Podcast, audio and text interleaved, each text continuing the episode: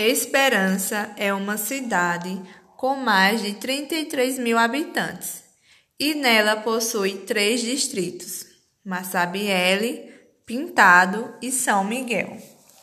Esses distritos são pequenos povoados que ali habitam. Suas ruas são parecidas como de uma cidade, só que menores. No distrito de São Miguel, nós temos a Capela de São Miguel Arcanjo. A principal renda das famílias é o comércio. A maioria das famílias são feirantes, fazem as feiras nos, nos finais de semana para garantir o sustento de suas famílias.